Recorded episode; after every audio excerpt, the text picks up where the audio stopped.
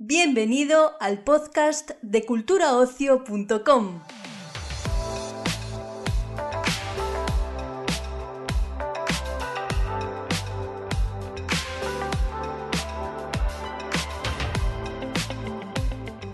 Comenzamos una nueva edición del podcast de Cultura Ocio y lo hacemos para ofrecerte una entrevista con Miguel Ángel Villena, autor de la biografía sobre el cineasta Berlanga titulada Vida y cine de un creador irreverente con la que ha ganado la 33 edición del premio Comillas. Desde la sección de cultura de Europa Press escuchamos a nuestro compañero Eduardo Blanco, quien ha tenido el placer de charlar con nuestro invitado de hoy.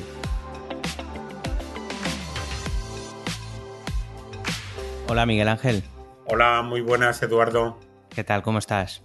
Muy bien, ¿qué tal? Bueno. Y nada, en primer lugar agradeceros vuestro, vuestro interés por la biografía de Berlanga. Bueno, eh, enhorabuena a ti por, eh, por la Muchas obra. gracias. Muy interesante. Muchas gracias.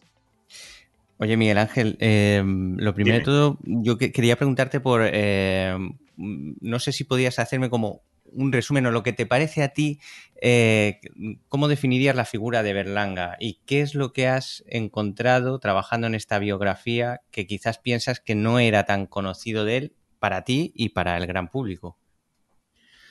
Bueno, eh, lo más eh, definitivo de Berlanga es que me parece que es uno de los creadores españoles de cualquier disciplina artística que mejor ha reflejado el siglo XX español, fundamentalmente la segunda mitad del siglo XX, pero también la primera, porque un par de películas suyas eh, hablan o, de- o del periodo de entreguerras o, de la guerra civil. Eh, me parece uno de los grandes eh, retratistas de, de la España del siglo XX, como te decía, Eh, porque su cine es una magnífica panorámica de lo que ocurrió en este país durante décadas y de nuestro carácter. Eh, me preguntas qué he descubierto de Berlanga que quizás se supiera poco. Pues te diría así a bote pronto un par de cosas. En lo que se refiere a su creación eh, como director de cine, el que casi todos sus argumentos, por no decir todos, parten de la realidad. Berlanga los caricaturiza, a veces los exagera, los muestra en clave de parodia o de sátira, pero todos están basados en la realidad. O bien fueron cosas que Berlanga conoció directamente, cosas que le contaron sus amigos o su familia, o cosas que leyó en los periódicos, porque querría comentar que Berlanga fue un gran eh, lector de periódicos, ¿no? Entonces, esa base en la realidad de la mayoría de sus películas, aunque parezcan argumentos eh, muy desmadrados, es una cosa que me, eh, me sorprendió en buena medida. En segundo lugar, en su aspecto más privado, el que Berlanga fue realmente, como él mismo decía, un tipo muy contradictorio. Él se definía como un anarquista burgués, que en realidad es una contradicción en sí misma, pero también decía que él era muy sociable, pero al mismo tiempo eh, con una tendencia eh, muy solitaria. Eh, era muy juerguista, pero al mismo tiempo era muy tímido. Es decir, fue una persona realmente muy contradictoria. Era muy supersticioso y al mismo tiempo eh, era muy optimista y muy vitalista. Esas son quizá en la faceta mm, artística y en la personal las dos cosas que más me sorprendieron durante los dos años y pico que he estado eh, trabajando y escribiendo esta biografía. Eh, co- como me dices, es muy contradictorio y tú en el, libro sacas muchas luces y también bastantes sombras. Eh, em, yo te quería preguntar por, por dos. La primera de ellas, por, por eso que me has dicho tú de- del anarquista burgués, sobre todo eh, la- mm, con la parte burguesa. Em, ¿Crees que eso le, le lastró en algún momento en su carrera? O no sé, porque es, es como, como muy llamativo que, que se le conozca como el azote de la hipocresía social siendo un burgués, ¿no? O un señorito burgués, incluso se podría decir. Bueno, sí, sin duda, eh, Eduardo, eh, un señorito burgués y él se calificaba así, él era de, digamos, de buena familia o de familia pudiente o rica, tanto por parte paterna, que eran terratenientes del interior de la provincia de Valencia, de Utiel, como de la familia materna, eh, que fueron comerciantes, tuvieron una de las mejores eh, pastelerías de la ciudad, en fin, un tío materno tuvo altos cargos en Valencia. Es es decir, burgués lo era, era un señorito burgués y él lo reconocía así. Pero yo no creo, sino todo lo contrario, que fuera un lastre. Primero, hay un rasgo muy curioso de su biografía y es que, como te decía, la familia de su madre tuvo mm, quizá la mejor pastelería que había en Valencia durante décadas, ¿no? Y, yo creo que él empezó a observar la sociedad, los personajes y la gente em, a partir del mostrador de la pastelería de la familia de su madre, donde él iba muchos días a merendar y estaba cada dos por tres allí, ¿no? Pero luego también él em, fue una ventaja, fue una suerte para él que fuera un burgués, porque Berlanga, en buena medida, a pesar de la censura durante el franquismo, eh, que eso le impidió, por supuesto, rodar algunos proyectos. Pero en definitiva, Berlanga pudo permitirse en buena medida hacer el cine que quería hacer porque tenía un colchón económico familiar que le llevaba a que no necesitaba, eh, digamos, eh, hacer cine solo como una cuestión alimenticia. Y entonces yo creo que el ser un burgués le favoreció tanto en la observación de ese mundo y de la hipocresía social de, las gentes poderosas, digamos, como en el hecho de haberle dado una mayor libertad creativa. Eh, y luego la otra cosa que, te quería preguntar es por esa erotomanía, ¿no? Eh, esa, como dicen en la parte, en la contraportada, mujeres como obsesión que, quizá hoy, visto con los ojos de hoy en día, eh, no, sé, no, sé, si pasaría el listón, pero, pero igual eh, podría haber sido más criticado por ello, ¿no? Sí, sí, sin duda. Eh, vamos a ver, Luis García Berlanga era una persona misógina, muy producto de su generación, no hay que olvidar que fue una persona que nació en 1921. Y, y, en cualquier caso, Mm, Berlanga eh, tuvo una mezcla de, miedo y de admiración por las mujeres, algo bastante eh, común en varones de su generación, incluso en varones de hoy en día. Eh, esa mezcla de, admiración o de atracción por un lado y de miedo hacia las mujeres por otra parte. Eso explica en buena medida su misoginia. de todos modos, em, em, Berlanga retrató eso con mucha sinceridad, es decir, yo creo que que mm, incluso aunque ese cine se proyectara hoy, eh, es un cine eh, donde esa sinceridad, eh, digamos, atenuaría las cosas que podrían ser políticamente incorrectas. En cualquier caso, esa sinceridad de Berlanga respecto a su actitud hacia las mujeres hizo que algunas colegas suyas, otras directoras, actrices, reconocieran en Berlanga también un, un, apoyo de fondo hacia, hacia, las causas de las mujeres. Eh, quiero recordar en la biografía, eh, cito varias veces a Josefina Molina, la directora de cine, que todavía vive hoy, que fue alumna de Berlanga, que fue muy admiradora de Berlanga. Y Josefina Molina, que es una mujer muy progresista y muy feminista, eh, le admira a Berlanga el que fuera tan descarnado y tan sincero a la hora de mostrar su, esa actitud, esa mezcla de miedo, atracción y admiración por las mujeres. Eh, Miguel Ángel, ¿cuál fue la relación de, Berlanga con la censura? Bueno, como te puedes imaginar, Berlanga rueda su primera película junto con Bardem, esa pareja feliz, en 1951. Y entonces Berlanga, más de la mitad de su cine está rodada durante el franquismo. Berlanga tuvo muchos choques con la censura, le prohibieron varios guiones y luego algunas de sus películas eh, fueron bastante machacadas por la censura, hasta digamos hasta que en 1978 eh, rueda la escopeta nacional ya en democracia, ¿no?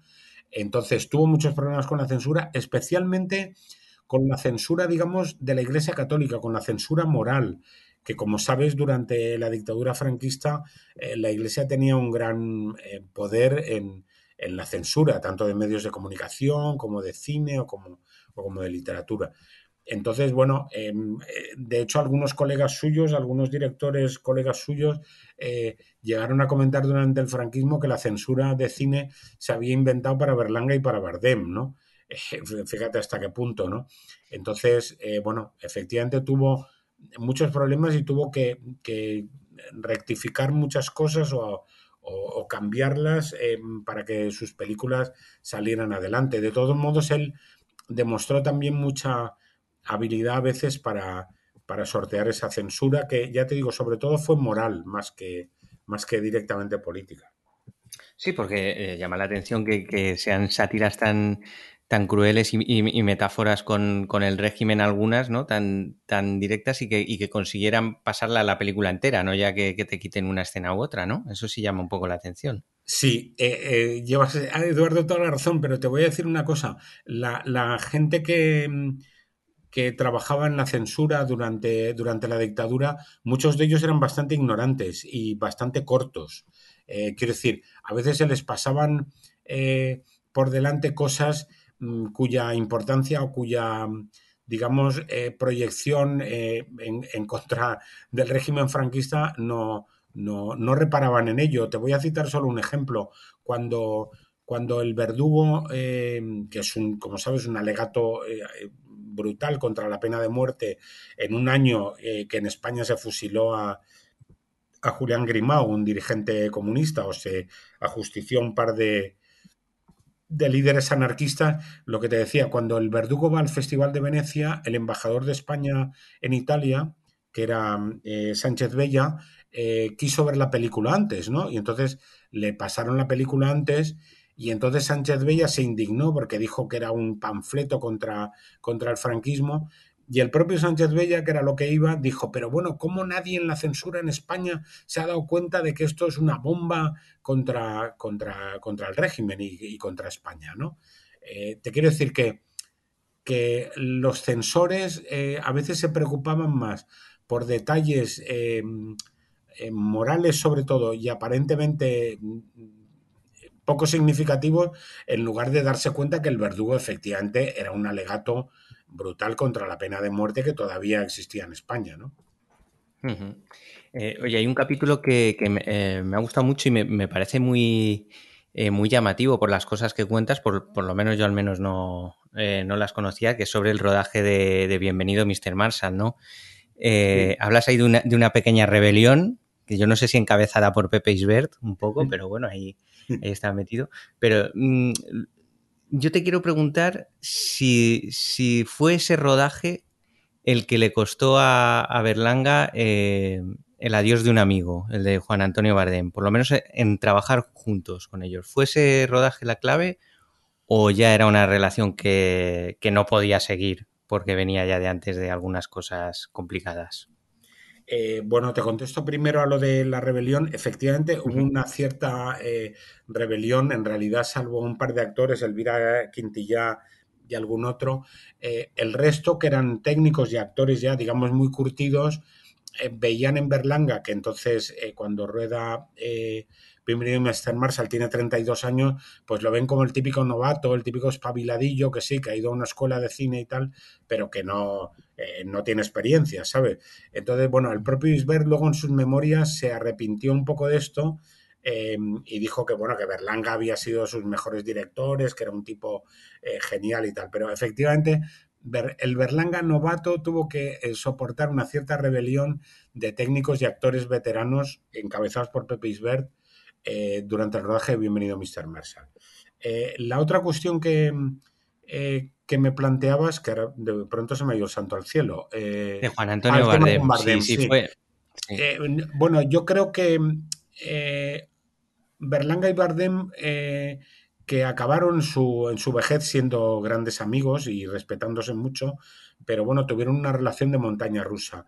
Eh, yo creo, de todas formas, que lleva razón, que quizá en Bienvenido Mr. Marshall, em, Bardem, que, eh, era, era eh, co-guionista y que tendría que haber dirigido la película también a cuatro manos con Berlanga, como hicieron esa pareja feliz, bueno, pues ahí, ahí se distanciaron. También influyó el que eh, se tardó mucho en poder rodar, hubo muchas dificultades para la financiación y como te decía antes, em, y luego Bardem era un comunista ortodoxo que entonces creía em, que había que hacer una película más radical eh, y menos en clave de comedia. En fin, se juntaron muchas cosas porque Bardem y Berlanga, aunque mantuvieron, como te digo, una buena amistad con altibajos, pero una buena amistad, pues eh, tenían poco ideológica o políticamente tenían poco que ver uno con el otro. Eh, y efectivamente, yo creo que Bienvenido Mr. Marshall em, fue un poco el origen de un distanciamiento porque ellos ya no vuelven a colaborar juntos. cada uno inicia su camino. Bardem, como sabes, opta más por un cine más realista, un cine social, más, digamos, directamente comprometido. y en clave de drama, y Berlanga opta por una crítica del poder, pero más en clave de comedia y de, y de esperpento y, digamos más irrespetuoso, ¿no? Eh, pero efectivamente, sí, contestando a tu pregunta, eh, como habrás visto en la biografía, en Bienvenido Mr. Marshall, sus caminos se, eh, se separan, se distancian. Eh, Berlanga fue un, bon vivant eh, hasta el final de sus días. ¿Consiguió mantener esa figura o, se amargó por el camino? Bueno, yo creo que mm, Berlanga fue un bon vivant como buen burgués señorito que él decía que era hasta que se casó. Él se casa ya relativamente eh, mayor porque él se casa con 33 años. a ver si no me falla la, la memoria, eh, se casa en 1954 y nació en 1921, sí. Se casa ya eh, maduro, como te decía, y, y, él sí que fue bastante bombivandi y bastante juerguista mientras fue soltero. Desde el momento en que se casó, eh, digamos, su mujer ya lo, lo, marcó de cerca María Jesús Manrique, y él digamos que fue más eh, juerguista o más mujeriego de, palabra o de ensoñación que de, que de acción, ¿no? Aunque es un ámbito muy privado en el que, en fin, es difícil saberlo con seguridad, ¿no?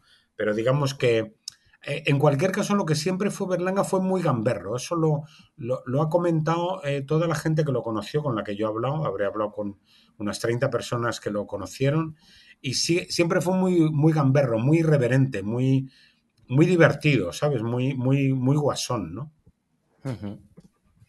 Eh, ya para terminar, Miguel Ángel, que no, me he podido leer toda, toda la biografía, eh, entonces no sé si esto se, me pasa, pero, pero sí te quería preguntar por, por su hijo, por Carlos Berlanga y cómo, cómo le pudo afectar la muerte. Es que no sé si, si, lo abordas en alguna parte, en la parte final, no lo he visto en, en el índice onomástico, pero no sé si, puedes contarme un poco cómo, cómo le afectó eso en, vida. Sí, eh, lo abordo Eduardo eh, al final, espera un momento y así te, digo, porque es una especie de subtítulo, ¿sabes? El, pero te lo digo para que luego la puedas ojear y de todos modos se nota que, eh, se nota que, te vamos, que te ha gustado la biografía y, y, que te gusta la figura de Berlanga. Mira, en el capítulo 15 que es cuando rueda París Tombuctú, hay un subtítulo, un superapartado, un subapartado, que se titula Un hijo perdido entre drogas, ¿vale? Eh, te lo digo para que, lo, para que luego, si te apetece, lo, lees la página 268, que tengo aquí un libro al lado.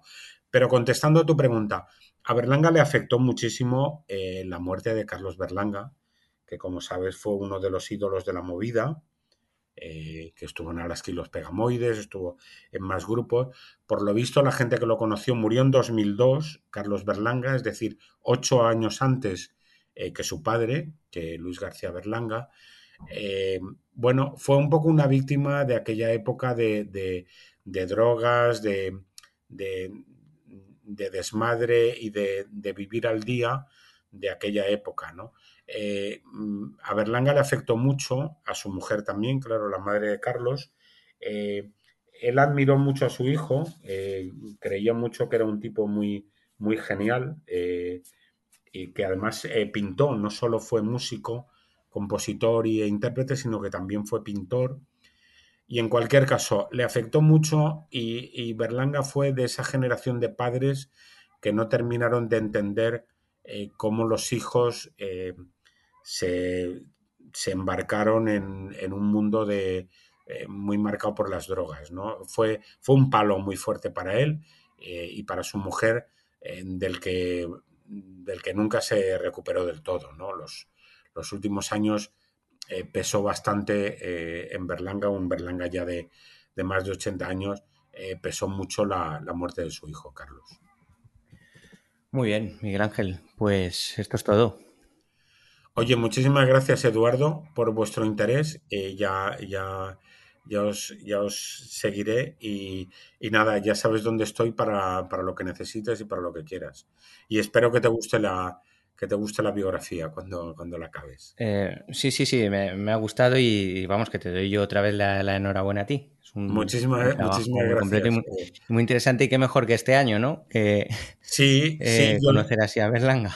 Claro, yo espero, Eduardo, que este año, que como sabes va a haber muchas celebraciones en Madrid, sobre todo en Madrid y en Valencia, pero también en otros sitios, eh, yo creo que, que contribuyan todo esto, esta biografía, eh, todo lo, que deis los medios de comunicación, que contribuyan a que se conozca la obra de Berlanga, que me parece un tipo genial y un tipo que, que, que tiene un cine que es fundamental para entender la España del siglo XX, sin duda.